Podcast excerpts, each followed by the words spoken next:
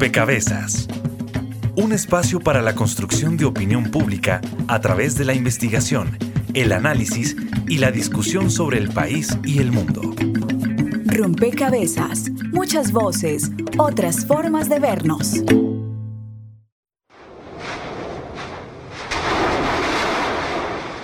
Entre los volcanes más peligrosos de Latinoamérica, Colombia tiene dos en el ranking de los cinco más riesgosos. Después de México y Costa Rica, Colombia cuenta con el Nevado del Ruiz, que su explosión en 1985 es la cuarta más letal de toda la historia, y el Galeras, dos de los volcanes más peligrosos del continente a esta hora ya llovía en Mocoa. Los habitantes no imaginaban la tragedia que iba a ocurrir por cuenta de una avalancha. Y nos hemos encontrado con que la gente siente mucha desesperanza, dicen ellos, y la característica de lo que nos han contado es que dicen que de obras no hay prácticamente nada. Ya la crecida de cinco ríos provocó graves inundaciones en al menos seis municipios del departamento del Chocó. Las fuertes precipitaciones sumadas al histórico abandono del Estado colombiano a esa región provocaron serias pérdidas en varios pueblos. El centro de Armenia tiene graves daños. Esta es Armenia. Edificios destruidos. El Hotel Armenia Plaza se vino abajo. Como todos los armenios, al mediodía estábamos almorzando en nuestras casas. A eso de la una y 19 minutos. Se sintió un remesón en mi casa tremendo, como nunca lo habíamos sentido.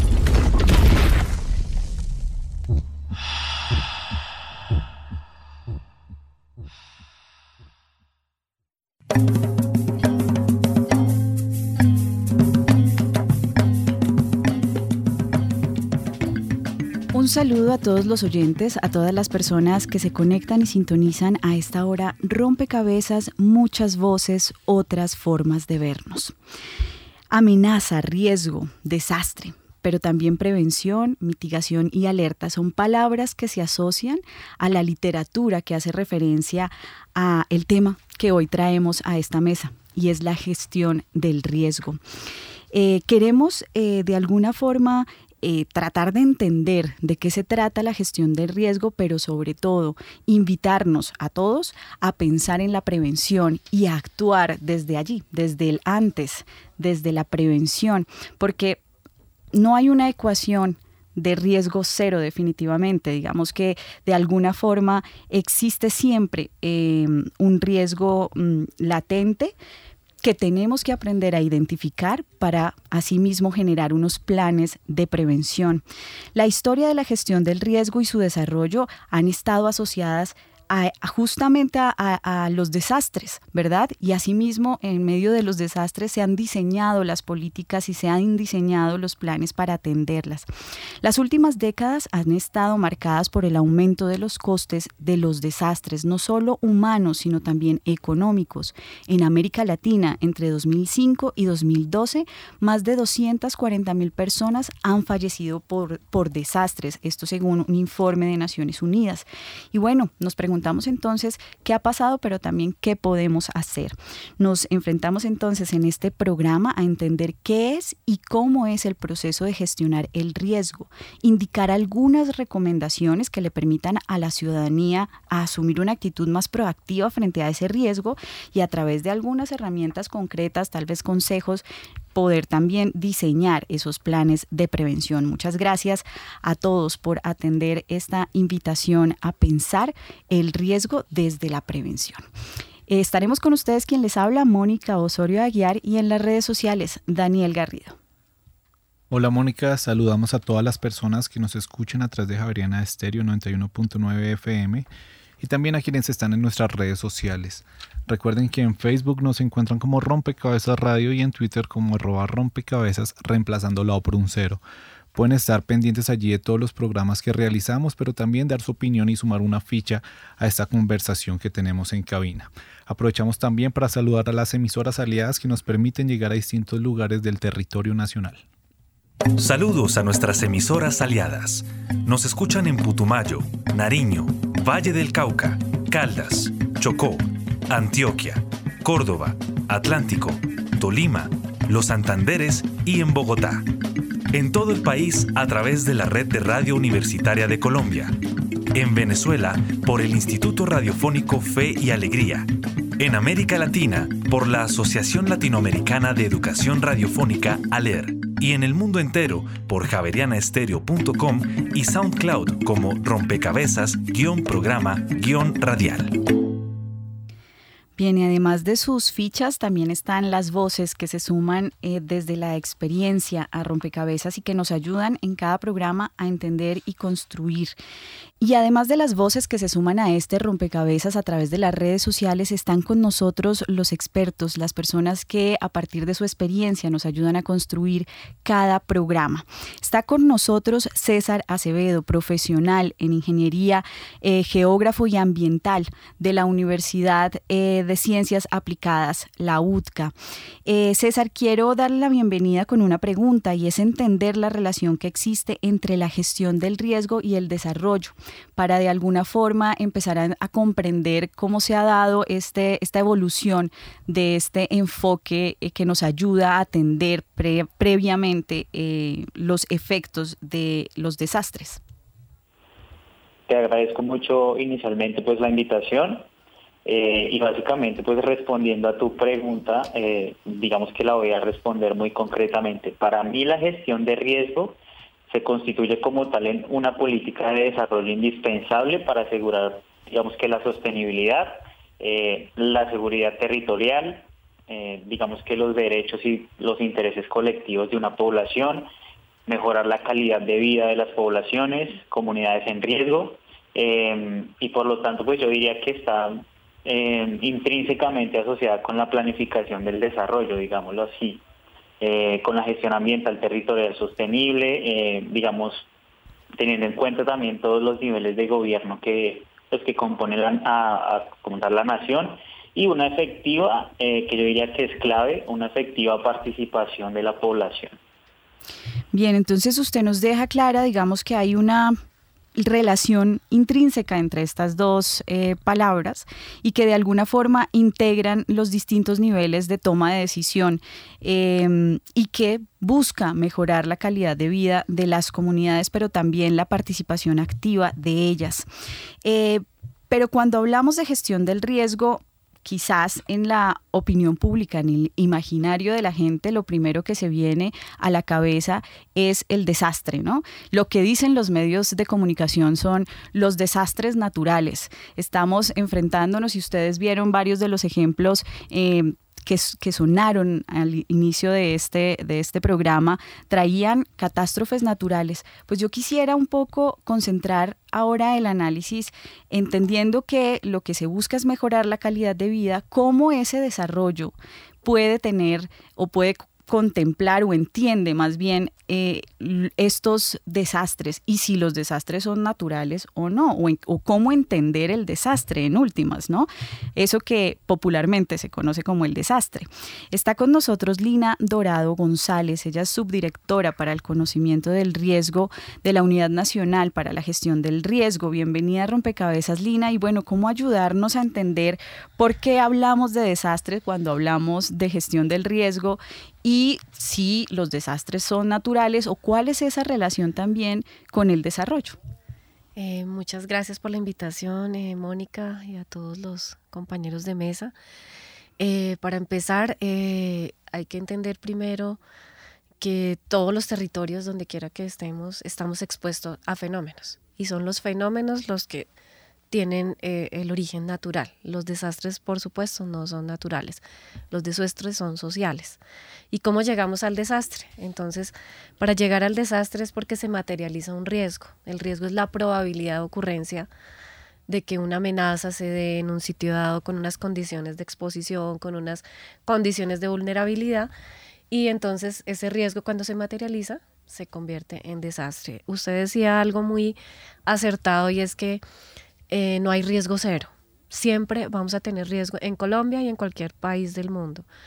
Pero es importante que cada territorio nosotros podamos identificar dónde vivimos, a qué estamos expuestos, o sea, qué fenómenos de origen natural algunos, otros son de origen eh, humano, intencionales, otros no intencionales, pero en la gestión de riesgo de desastres propiamente eh, lo que establece la ley 1523 de 2012 es aquellos fenómenos de origen natural que pueden ser geológicos o hidrometeorológicos o de eh, hidrometeorológicos estamos hablando de lluvias.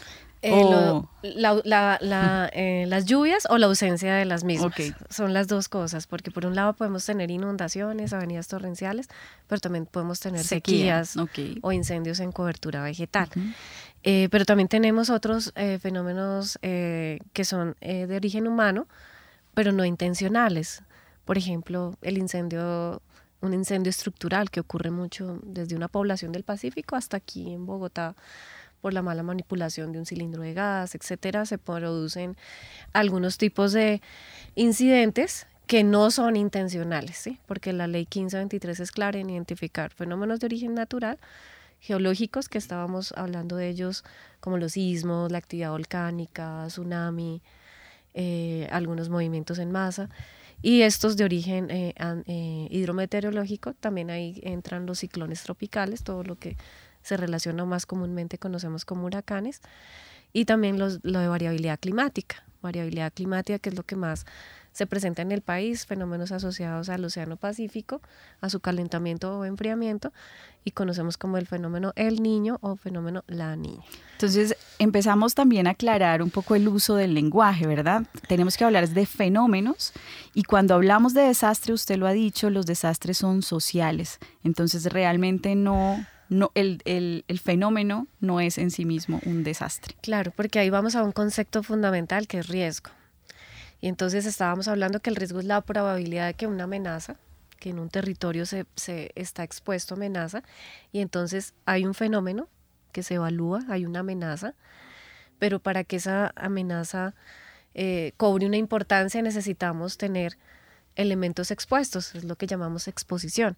¿Y qué es la exposición? Pues las viviendas, nosotros, los seres humanos, la infraestructura, los puentes, los hospitales, los colegios, pero también hay una vulnerabilidad y esa vulnerabilidad puede ser física, eh, social, ambiental, institucional, pero una de las más importantes es la social, nosotros los, los seres humanos.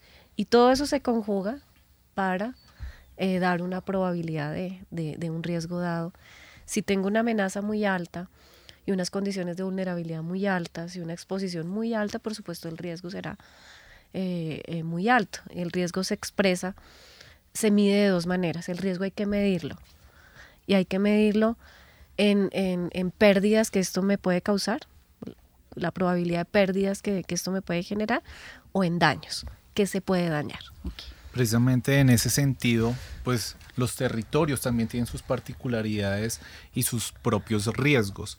Hicimos esta cápsula en el equipo periodístico de Rompecabezas para dar una, un vistazo o una especie de radiografía de los riesgos en nuestro país. De acuerdo con el documento Impactos de los eventos recurrentes y sus causas en Colombia, de la Unidad Nacional para la Gestión del Riesgo de Desastres, los eventos naturales más frecuentes en el país tienen que ver con inundaciones, sequías, movimientos de tierra, desbordamiento de canales hídricos e incendios forestales. Con base en dicho informe, los sectores que presentan mayor afectación a causa de estos fenómenos naturales son el agrícola y el de vivienda. Se reconocen como vulnerables teniendo en cuenta lo que representa la producción agrícola y los territorios habitables para el desarrollo regional y nacional. Región Amazónica. Entre mayo y julio se presentan masas frías que llegan desde el Polo Sur, lo cual se hace evidente en fuertes precipitaciones durante la época. Los ríos Caquetá, Apaporis, Putumayo, Caguán, Vaupés y Guainía son los más importantes de la región, los cuales aumentan su caudal hacia mitad de año. Florencia es la ciudad que más ha presentado inundaciones y movimientos en masa entre 1992 y 2018. Región andina. El 70% de la población se encuentra en esta región. Es por eso y por otras características adicionales que se reconoce como la más importante del país. Las zonas con mayores precipitaciones durante el año son las inmediaciones del medio Magdalena y el medio Cauca, eje cafetero, Antioquia y Santander.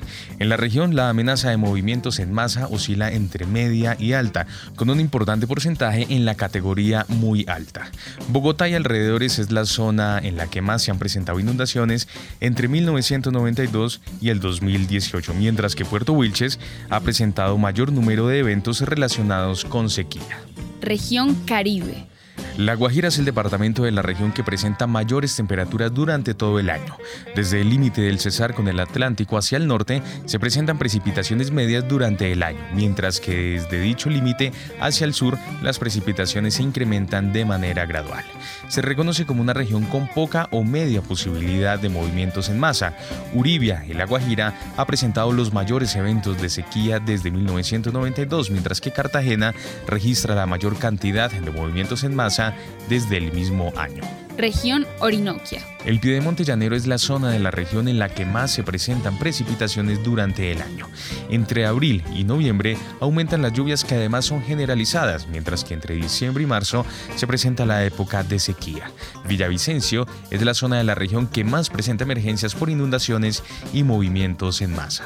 Región Pacífico. Finalmente, esta es una de las zonas más húmedas del mundo debido a las altas temperaturas y frecuentes lluvias durante el año.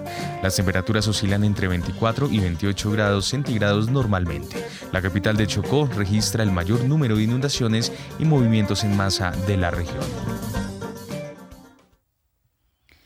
Bien, allí estaba la radiografía de cuáles son las regiones que concentran ese riesgo, como usted lo decía, eh, Lina. Em, con nosotros aquí en, la mesa de trabajo está también el eh, docente e investigador de la Universidad de Ciencias Aplicadas y Ambientales, UTCA, Iván Herrera Pérez. Em, yo me pregunto, Iván, ¿en qué contextos entonces em, esos fenómenos se convierten en desastres? Eh, digamos, estoy pensando más en, los, en, en lo que las condiciones que se necesitan para prevenir el desastre, en qué condiciones entonces eh, surge el desastre, qué es lo que pasa que no alcanzamos, digamos, a atender o a prevenir. Eh, hola, buenas tardes y gracias por la invitación. este, bueno, con respecto a la pregunta, es algo que yo le digo mucho a mis estudiantes y considero que el principal factor para que esos fenómenos naturales, esos fenómenos de origen natural se transformen en un desastre, se fundamentan principalmente en la mala ubicación de las personas, es decir, las comunidades nos estamos ubicando en los sitios donde no deberíamos estar. Es decir, una, una, inundación es completamente natural, es un fenómeno completamente natural que se ha presentado durante siglos. Pero cuando las comunidades se ubican en las riberas de los ríos y entonces vienen las lluvias y viene el aumento de los caudales, pues obviamente el río va a hacer lo que ha hecho toda la vida, que es desbordarse. Y entonces finalmente es cuando vamos a tener los problemas. Misma situación vamos a tener con la gente que se ubica en las zonas de ladera. Entonces tenemos construcciones con unas condiciones en ocasiones no muy, no muy buenas. Y entonces nos ubicamos en esos sitios y finalmente ese es lo que nos hace falta para que ese fenómeno natural, esa situación que se ha presentado de forma completamente eh, natural en la vida, desde siempre, pues se nos convierta entonces en un desastre. ¿Y qué pasa entonces, Iván, con el ordenamiento territorial? Un poco esos planes de ordenamiento tendrían o tienen esa función de de alguna forma ayudar a organizar de manera correcta la ubicación de las personas, tal cual como usted lo está diciendo. Y, y vuelvo a la quizás la primera intervención que em, César hacía, ¿no? Y es cómo los distintos niveles de gobierno pues se conectan en este ejercicio de la gestión del riesgo. Claro, lo que pasa es que si bien los planes de ordenamiento territorial se han venido haciendo desde hace tiempo, eh, desafortunadamente es un tema que hasta hace relativamente poco tiempo se ha venido incorporando y, ha venido cobrando importancia. Tan es así que al, día de hoy eh, nosotros revisamos planes de ordenamiento territorial que no tienen este, este, tema incorporado en sus, en sus, en sus esquemas. Eh, es un tema que nos ha tocado muchas veces y que incluso tiene algunos em, presupuestos que son realmente tristes, ¿no? Que realmente no alcanzan para hacer absolutamente nada. Entonces, los planes de ordenamiento territorial se quedan cortos muchas veces frente a estas situaciones. Ellos tratan de organizar, pero eh, muchas veces no, no, no tienen en cuenta este tema. Lina, ¿cómo desde el nivel nacional se ayuda de alguna forma o se fomenta o se impulsa eh, este ejercicio del desarrollo de planes de ordenamiento territorial que tengan en cuenta la perspectiva y por supuesto el enfoque de, la gestión del riesgo? Bueno, allí antes de, decir la, estrategia y pues lo que se ha venido haciendo desde la unidad, es muy importante eh, aprovechar que tenemos mucha audiencia, que la gestión del riesgo es de todos. No es un tema de una alcaldía, no es un tema de una gobernación, no es un tema de un ministerio o de la unidad misma, sino que es responsabilidad de todos. en todos los niveles, a nivel familiar, a nivel institucional, todos tomamos decisiones y esas decisiones deben ir en pro de esa gestión del riesgo. Gestionar el riesgo es, es conocerlo, es reducirlo y si hay que enfrentarlo, saberlo manejar.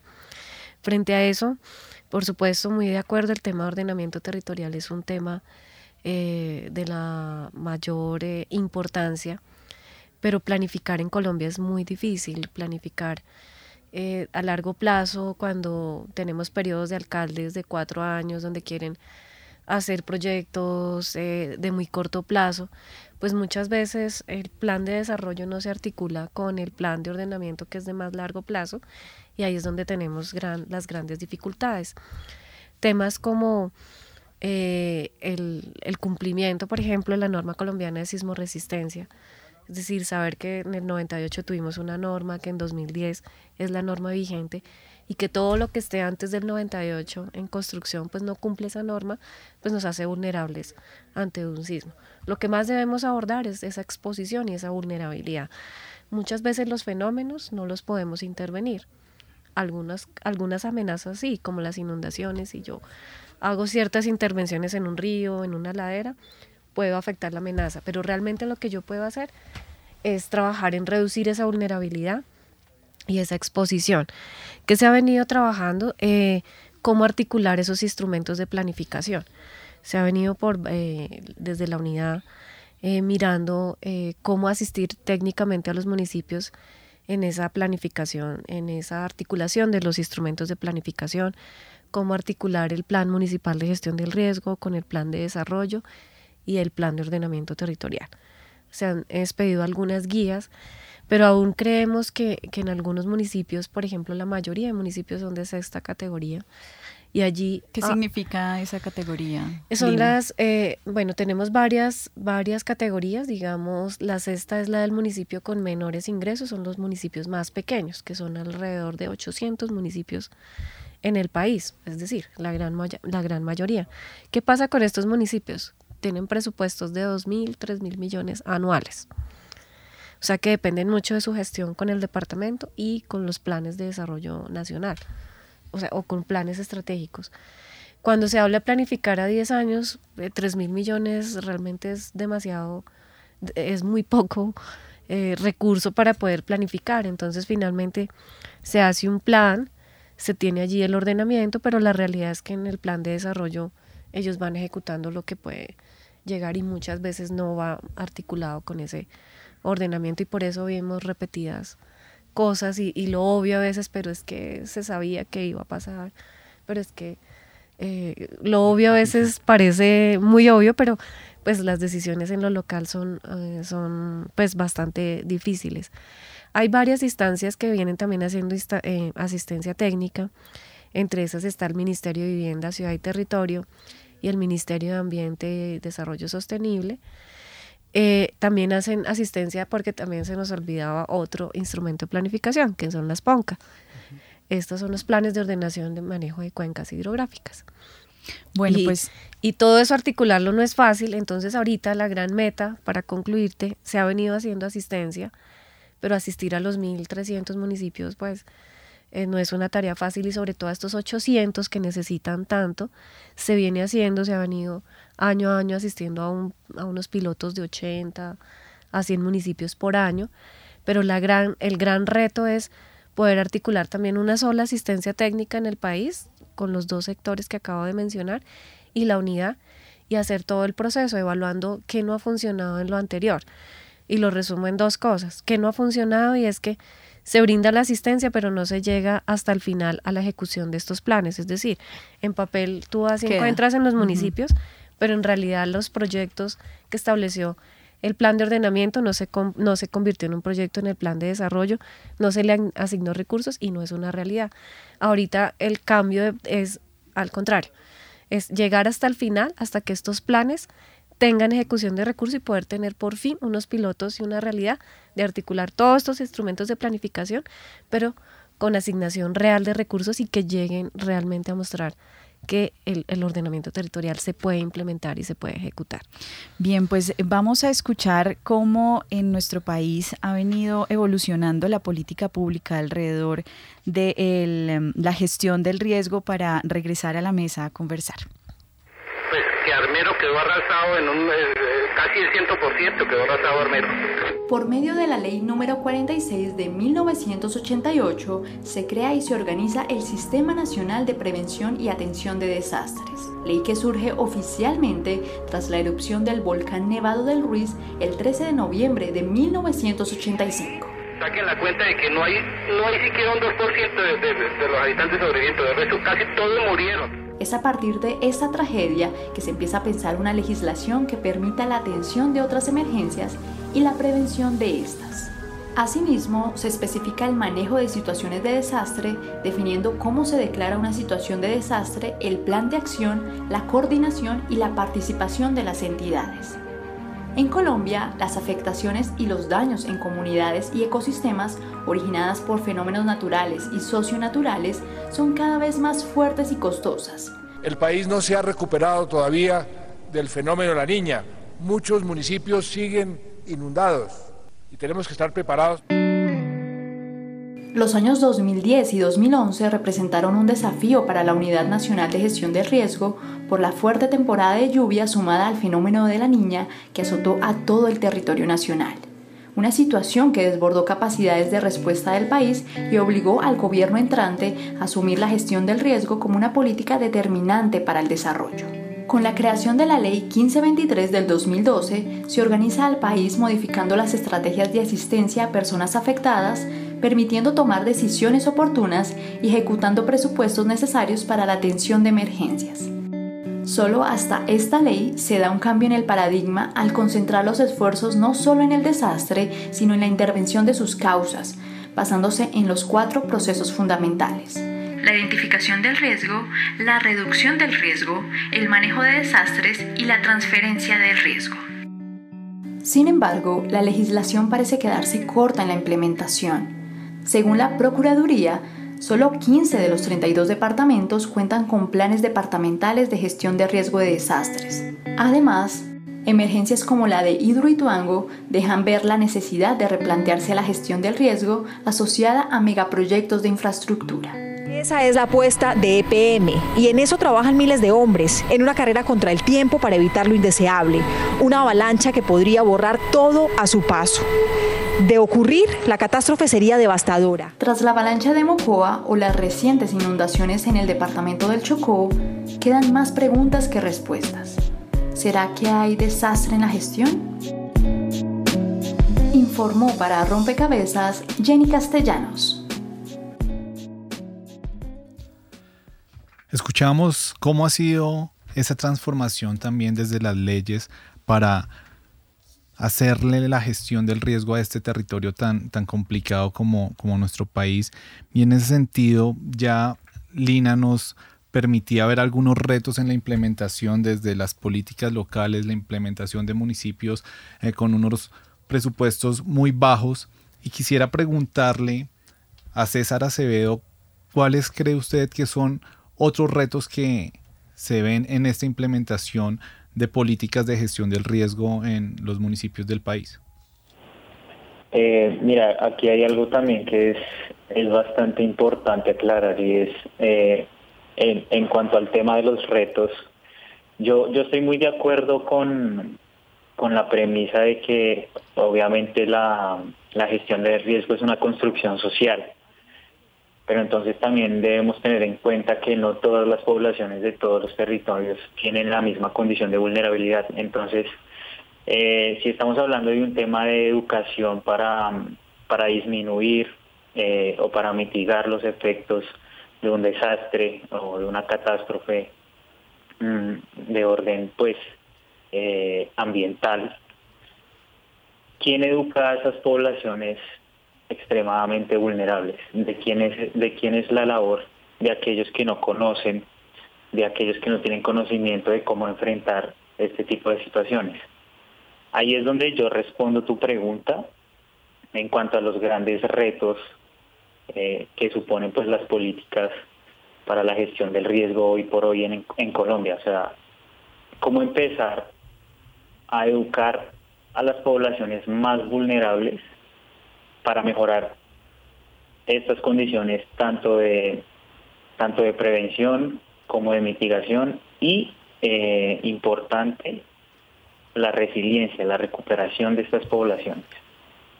Bien, ahí está. Eh, entonces se suma de alguna forma a este listado, si se quiere, de retos que se le están eh, encontrando a la gestión del riesgo, a la implementación de las políticas, también la educación en poblaciones que están en condiciones de vulnerabilidad. Iván, eh, desde su perspectiva, ¿usted qué retos identifica en este ejercicio de hacer práctica la implementación, la, perdón, la gestión del riesgo? Uy, hay uno que me parece fundamental y es el tema ideológico y de creencias de la gente. Eh, he visto gente que piensa y dice, Dios proveerá. Entonces, gente que vive en zona de amenaza volcánica, por ejemplo. Eh, yo semestralmente estoy visitando el Cerro Machín, por ejemplo. Y uno escucha a la gente y la gente dice, Dios dirá qué es lo que pasa conmigo. Sí, él, es el único que sabe. Entonces, si bien son conscientes hasta cierto punto de su, de su vulnerabilidad y que están en una zona de altísimo riesgo, porque Machín es considerado uno de los volcanes más peligrosos del país igualmente, pero, pero, pero es, un, es un poco de eso. Y así, con muchas situaciones. Yo pienso que esa, esa parte ideológica es, es un reto bastante, bastante grande, eh, que obviamente va muy de la mano con el tema de la educación educar a la gente y hacerle entender finalmente que ese fenómeno que se está presentando efectivamente lo puede afectar y efectivamente es una amenaza latente y que tarde o temprano de alguna manera lo puede llegar a afectar. Bien, pues hemos eh, enlistado unos retos en términos económicos de asignación presupuestal que realmente permitan a los territorios eh, desarrollar y diseñar unos planes que se puedan implementar. Em, hemos identificado unos retos en términos de educación, pero también de transformaciones culturales, de transformaciones de imaginarios y de lo que eh, pues nos, nos lleva en últimas a identificar y actuar frente a lo que consideramos una amenaza. Vamos a hacer una pausa en este rompecabezas, pero volvemos porque como ustedes lo han dicho ya y han insistido mucho en esto, eh, la gestión del riesgo es una construcción social y es una corresponsabilidad. Todos tenemos que actuar ante ella y entonces sobre eso queremos volver en rompecabezas a invitarnos a todos los ciudadanos del país a actuar frente a la gestión del riesgo. Están escuchando Javeriana Estéreo, sin fronteras. Bitácora es investigación, creación y análisis. Lo que hoy es el Altozano, esa terraza, esa escalera que, que está al frente de la iglesia, en la iglesia del siglo XVI es un cementerio. ¿Cuáles son esos elementos que sí son atractivos y cómo se podrían llevar a las plataformas de e-learning? Pues fundar una revista no se le ocurriría hoy en día nada y como la tiene, pues venga a ver cómo podemos empujar un poco. Bitácora, dos años divulgando conocimiento. De lunes a jueves de 8 a 9 de la noche por Javeriana Estéreo, sin fronteras. Escucha conversación tiempo de bolero. Dirige César Pagano, tradicional programa, es puro sentimiento. Disfrútelo a través de los 91.9 FM de Javerian Estéreo todos los domingos a las 8 de la noche y los miércoles a las 7. El bolero, el desfile de la caravana sentimental, según afirmó Carlos Fuentes.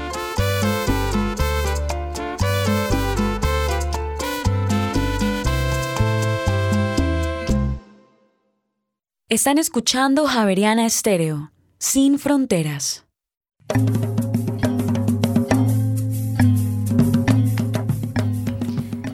Estamos en rompecabezas, muchas voces, otras formas de vernos construyendo esta comprensión sobre lo que significa la gestión del riesgo.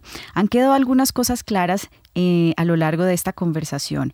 Una, que los desastres no son naturales, que lo que son naturales son los fenómenos y que los desastres son sociales. Cuando el riesgo se materializa, se convierte en desastre y ahí estoy citando a una de nuestras invitadas hoy a la mesa, Lina Dorado, subdirectora para el conocimiento del riesgo de la Unidad Nacional para la Gestión del Riesgo. Em, en el, en, la, en el último encuentro que fue en 2018 aquí en Colombia de la Plataforma Regional para la Reducción del Riesgo de Desastres en las Américas, una de las conclusiones que queda de este escenario es que la prevención del riesgo es una tarea cotidiana. Y es una tarea cotidiana que, como han venido también insistiendo todos los invitados al programa de hoy, una tarea cotidiana que nos llama a todos los y las ciudadanas del país. Es por eso que le preguntamos a nuestros usuarios en las redes sociales, recuerden que nos encuentran en Twitter como arroba rompecabezas reemplazándolo por un cero y en Facebook como rompecabezas radio. Les preguntamos, ¿tiene algún plan con su familia para actuar en una situación de emergencia o desastre natural? Sí, 28%, no 72%.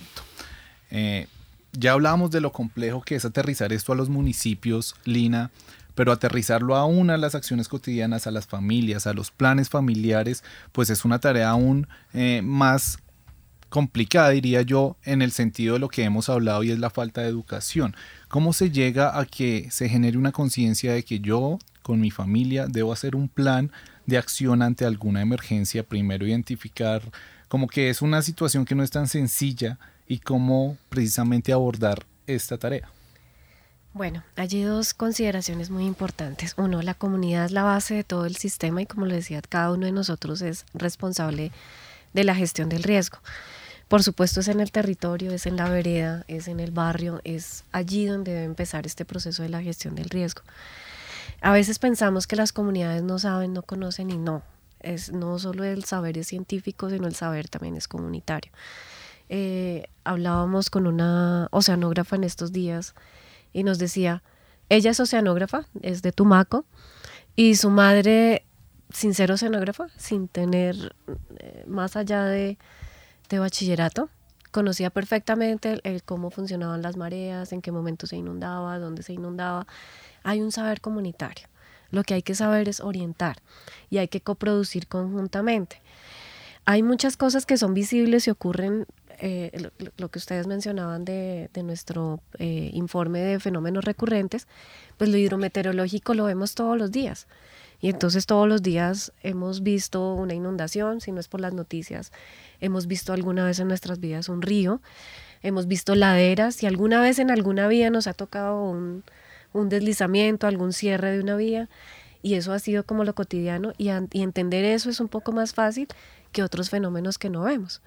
En el caso de los sismos que muy difícilmente las nuevas generaciones han enfrentado, el último fue hace 20 años que fue Armenia Imagínense una erupción volcánica, eh, la del Nevado del Ruiz ya son de 33 años, vamos para 34 años, y si uno va a Armero Guayabal y le pregunta a un niño de 12 años, ¿usted recuerda? No, no ni siquiera lo tiene en su, en su imaginario. Y además, todos estos fenómenos, su lenguaje es demasiado técnico, científico, que explicarlo en las comunidades es, es bastante difícil. Hace poco terminamos una estrategia de comunicación y creo que de, riesgo volcánico, donde se trabajaron con científicos y con comunidad y se logró una coproducción para el mejor entendimiento, para precisamente tener un plan familiar, para que la gente desde su casa empiece a reducir su riesgo, pero también para que se, sea la oportunidad nuevamente de juntar a estos planes comunitarios. Yo tengo mi plan en mi casa, pero hago parte de una comunidad que puede ser un conjunto residencial para una ciudad, un barrio o la vereda o el corregimiento. Y de esa manera conjuntamente empezamos a identificar zonas seguras para, para evacuación. Sin duda alguna falta muchísimo en preparación, pero yo creo que hay mucho saber comunitario que es supremamente valioso. Ustedes han escuchado hablar de la mojana, la mojana se inunda cada año un, tiempo, son inundaciones lentas y es un periodo largo de tiempo. Hoy en día las, las comunidades han desarrollado adaptabilidad a esas inundaciones y han desarrollado y su, resiliencia. Es decir, hoy en día eh, frente a una inundación lo que más se afecta son todos los contenidos que tiene una vivienda, los enseres, etcétera, electrodomésticos, y ellos ya desde la conexión eléctrica ya está por encima del nivel de inundación inmediatamente inicia la inundación, ya en las casas está eh, todo en la parte eh, superior, cosa que no van a, dañarse y afectarse sus bienes. Y así pasa en comunidades de, de muchos lugares eh, tenemos los dos contrastes en Colombia, comunidades que conocen muy bien sus fenómenos, están aprendiendo a, adaptarse, a, prevenir, pero tenemos también lo, el, fenómeno contrario, donde desconocemos totalmente a qué podemos, por ejemplo, una erupción volcánica, y es lógico porque no la hemos visto en 100 años, por ejemplo, un flujo piroclástico. Y un lajar lo vimos ahora hace 33 años y en 2008 en el volcán Nevado del Huila. Pero como allí no hubo muertos, hubo 12 muertos, hubieron podido ser más de mil, pero funcionó un ejercicio de evacuación, las personas se, las comunidades indígenas del país se prepararon, se salvaron muchas vidas. Esto tampoco es, eh, digamos, no es de, del interés de, de, los medios de comunicación a veces, que solo se, se centran en la emergencia, en el desastre, y qué bueno, por ejemplo, programas como este que promuevan esto, el antes, esa prevención, todo lo que yo puedo hacer, porque soy yo el que tomo decisiones finalmente. Y en ese sentido, nuestro equipo periodístico quiso saber cómo se están preparando en familia las personas y qué medidas preventivas han discutido eh, en caso de un desastre natural o una situación de riesgo. Esto fue lo que nos respondieron. En primer lugar, y a raíz de las recientes manifestaciones de la tierra o movimientos sísmicos que han habido, sí tuvimos una charla en la familia con relación a lo que se debe hacer y no se debe hacer en, este, en estos casos. Uno tiene que ver con ubicarse en puntos estratégicos, con encontrarnos en ciertos puntos también. Pues digamos, mis hermanas son médicos, entonces ellas eh, han planeado como unos kits eh, para que cada uno siempre tenga como a la mano. Eh, bueno, eh, algunas veces hemos hablado con ellos y de acuerdo a las instrucciones que nosotros hemos recibido en la empresa, también las he compartido con mis familiares y hemos acordado de pronto como si nos pasara algo, si pasara alguna eventualidad, hemos fijado un punto de encuentro y también tenemos eh, a la mano un botiquín con los um, elementos básicos que recomiendan de acuerdo a las instrucciones que hemos recibido gracias a que trabajo en una empresa que fomenta este tipo de, de actividades.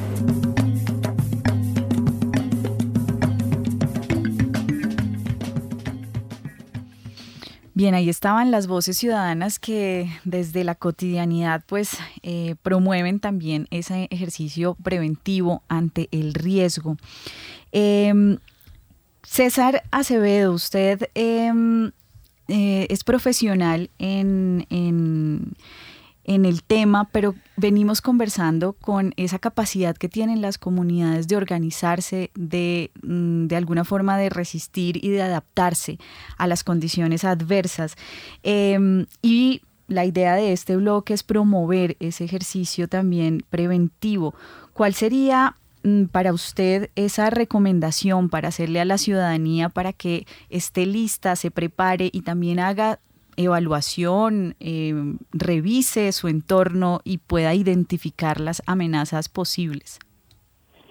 Eso, eso es un tema muy complejo, la verdad. O sea, digamos que eh, en línea de lo que se había estado comentando anteriormente, falta falta mucho para, para poder articular a, a las comunidades, ¿no? Entonces, bueno, inicialmente eh, es eso. Yo diría que establecer de pronto eh, jornadas masivas en, poblaciones muy vulnerables, partiendo desde los corregimientos.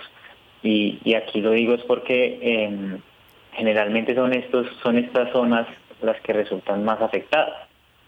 Y lo digo porque justamente yo que, que habito en Chocó, eh, me di cuenta, digamos, casi que de primera mano cómo, cómo fue eh, la respuesta de las comunidades eh, ante, ante las inundaciones ocurridas recientemente y no, no tenían ni idea de, o sea, no tenían ni idea de cómo reaccionar, no tenían ni idea qué hacer, lo único que hacían era pedir apoyo em, tanto a organismos gubernamentales como no gubernamentales. Entonces yo diría que inicialmente establecer unas jornadas de orientación y educación en esas zonas más, más vulnerables. Eh, ya después de eso, como tratar de articular tanto a las comunidades eh, con los, por ejemplo, consejos municipales de gestión de riesgo para que se tomen acciones y a partir de esto llevarlo a instancias mayores.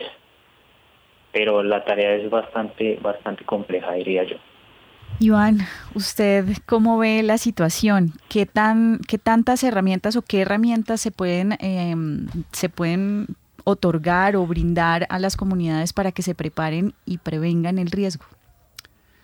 Eh, estoy completamente de acuerdo con lo que decía César. Es un trabajo bien complicado y es un problema que hay que abordar desde varias ópticas. Hay que abordarlo desde arriba, es decir, desde las entidades que tienen el conocimiento como la unidad y que, ha hecho un trabajo desde mi perspectiva bastante interesante con, con todas las guías que han publicado y todo lo que se ha hecho. Pero también es algo que hay que hacer desde abajo, desde las comunidades y es un tema de que las sociedades se organicen. Si tenemos una sociedad desorganizada, una sociedad donde no conocemos a nuestro vecino, donde escasamente el buenos días y, ya, pues es una sociedad que va a ser altamente vulnerable y que entonces en, en, esos momentos va a ser pues más complicado el tema. Entonces, pienso que, que, hay que abordarlo desde esas dos perspectivas, desde la parte institucional, ¿cierto? Haciendo educación, pero también buscando que las comunidades entonces también nos empecemos a organizar, empecemos a ser conscientes de que estamos expuestos a, ciertas cosas. Eh, es importante también ver que hay comunidades que no son conscientes de que hay peligros latentes en su, en su territorio. ¿sí? Entonces ven el fenómeno y no lo, no lo, no lo visualizan como algo, como algo peligroso y simplemente, ah, no, sí, eso es normal, eso es lo que, lo que ha pasado siempre. Entonces es también ese proceso de concientizar y que la gente se, se, se empodere el conocimiento y empiece a entender cuáles son esos fenómenos que finalmente lo pueden llegar a afectar. Si pudiéramos brindar en este programa algunas, eh, quizás algunas pautas para identificar la amenaza, ¿cuáles serían esas pautas que ustedes le darían a la audiencia, em, entendiendo que las pautas dependen del contexto, pues del el, lugar donde esté, pero pensemos en los diferentes escenarios o paisajes de nuestro país y tratemos de eh, dar algunas pautas para que la gente no, no esté ajena a identificar la amenaza, Iván. Eh, ¿Cuál sería una de sus pautas? Una de mis pautas, si soy habitante de ladera, de una zona de ladera, es algo que hay que tener cuidado. Uno, eh, habitantes de riberas de los ríos, me parece también fundamental que sea consciente de que finalmente en algún momento ese río que está ahí y que posiblemente sea como una pequeña quebradita, en algún momento puede llegar a, a traer una gran cantidad de agua y, se nos convierta entonces en una avenida torrencial que va a generar unos daños importantes. Entonces pienso que son como las dos zonas más, más importantes y como los escenarios más comunes que tenemos. Lina. Eh, bueno, eh, yo creo que hay un ejercicio y es eh, que cada comunidad conoce mejor que, que, cualquiera de nosotros el lugar donde vive. Entonces hay puntos geográficos muy importantes. Entonces, si es en, la, en el Caribe, por ejemplo, el estar en el litoral, en el Caribe, por ejemplo, el paso de ciclones es muy importante. Hoy en día también en el Caribe la erosión costera. Departamentos como La Guajira tiene que identificar eh, por sus condiciones propias y naturales eh, los temas de sequía. En el Pacífico, eh, y en el Pacífico tsunami es una amenaza bastante importante. Las inundaciones, por supuesto. Y bueno, eh, adicionalmente, el 87% del territorio nacional está expuesto a amenaza sísmica alta e intermedia. Es decir, todas las ciudades capitales importantes del país, Medellín, Cali, Bogotá, Ibagué, Pasto, Quibdó, Popayán, eh, las del eje cafetero, Armenia, Pereira, Manizales, Yopal, Villavicencio del Piedemonte, Bucaramanga, Cúcuta, son las ciudades más importantes, más habitadas, están expuestas a amenaza sísmica. ¿Qué es lo que yo recomendaría a todos? Eh, ir a consultar la licencia de construcción y verificar de qué año es y si su vivienda cumple o no con sismo resistencia. Por supuesto, en las ciudades es donde se esperarían los mayores daños. Lo rural es otra dinámica y digamos, todos sabemos cómo se construyen las viviendas en el territorio, en las zonas rurales que difícilmente cumplen norma, difícilmente pues tienen condiciones técnicas eh, apropiadas, pero sí al, ciudadano, al citadino, le diría yo, revise el lugar donde vive. Revisar el lugar donde uno vive salva vidas. Estar en una edificación muy, muy antigua de hace 50 años, donde ya está, pues que a veces no se necesita ser ingeniero estructural para identificar que puede colapsar, también hace, hace la diferencia. Y, y realmente para, para terminar es, es tener, estos son procesos, nada se puede lograr con un solo mensaje, sino que eh, estos son procesos de largo plazo. Apropiar el conocimiento para la toma de decisiones lleva tiempo y entonces es la invitación a todos los territorios, a todos los consejos a que sigan trabajando y empoderando las comunidades. Son solo ellas y para ellas que ellos mismos deben reducir su riesgo. Es finalmente la, el objetivo de la gestión de riesgo de desastres. Vamos a sumar a estas recomendaciones otras que en la literatura encuentra el equipo periodístico de Rompecabezas. Saber sobre la gestión del riesgo es estar mejor preparados para enfrentar riesgos que podrían lastimarnos o incluso matarnos. Es tener un conocimiento capaz de salvar nuestras vidas y la de quienes viven en nuestros territorios.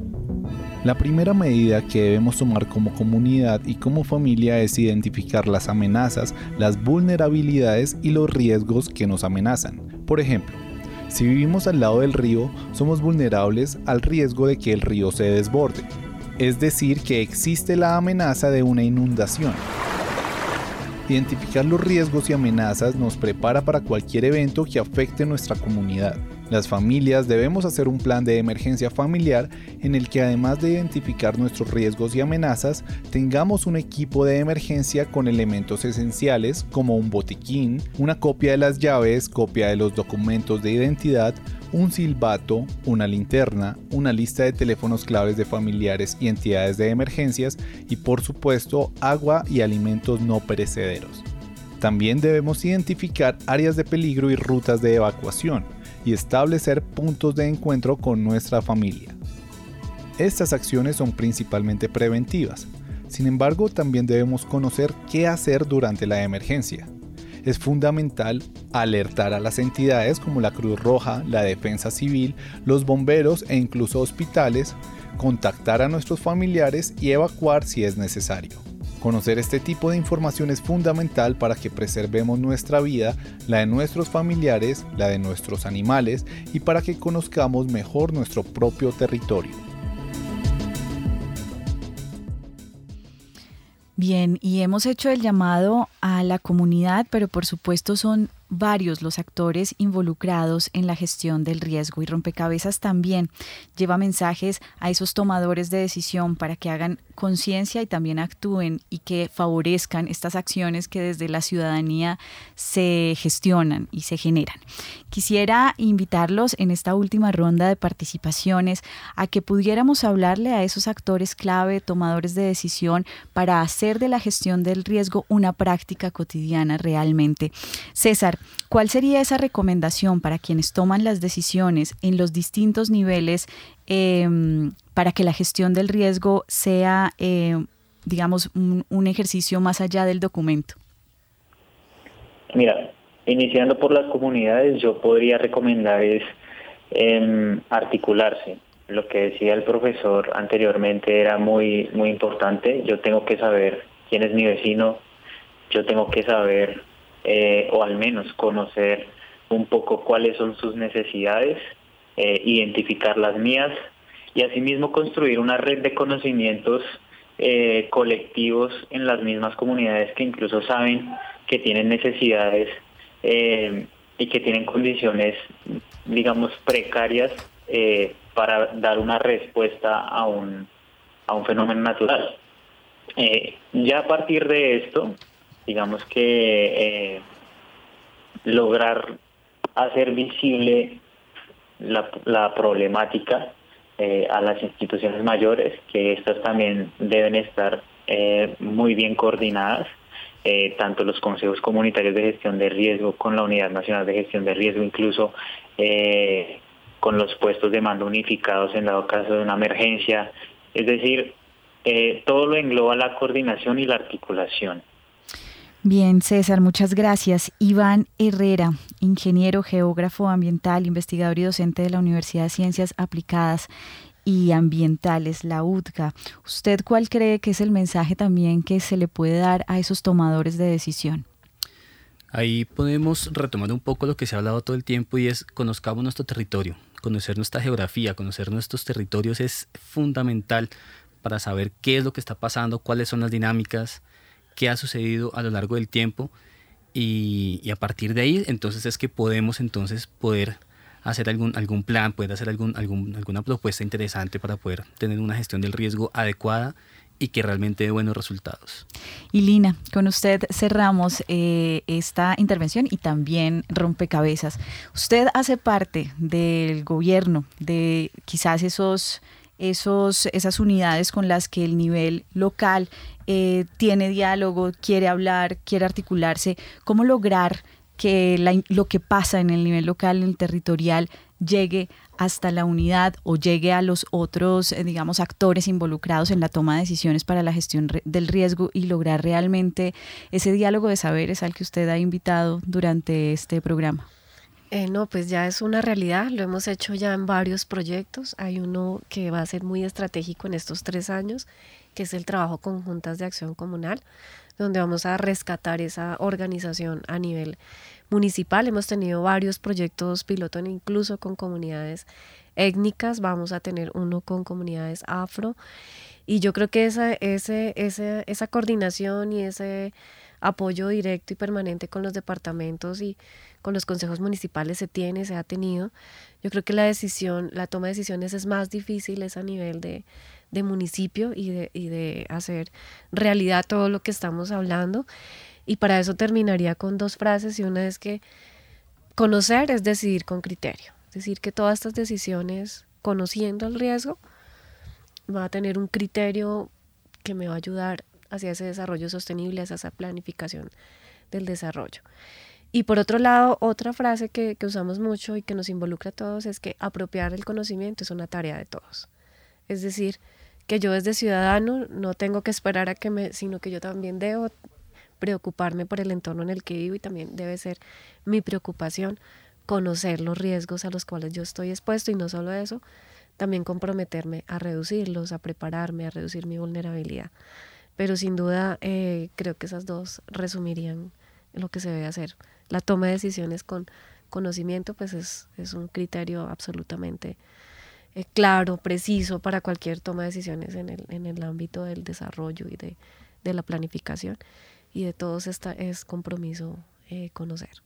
Bueno, con esto cerramos este rompecabezas. Esperamos haber dejado herramientas útiles para que ustedes también tomen decisiones con conocimiento sobre la prevención y en su momento eh, pues la acción ante una emergencia. Muchas gracias por acompañarnos a construir este rompecabezas.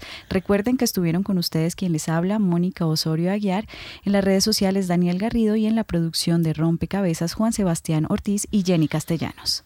Rompecabezas una producción del CINEP, Programa por la Paz, la Pontificia Universidad Javeriana y la emisora Javeriana Estéreo 91.9 FM.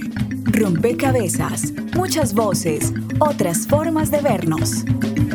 Los paisajes sonoros de Rompecabezas cuentan con audios tomados de distintas fuentes. Para conocer el origen del material, diríjase a www.cinep.org.co.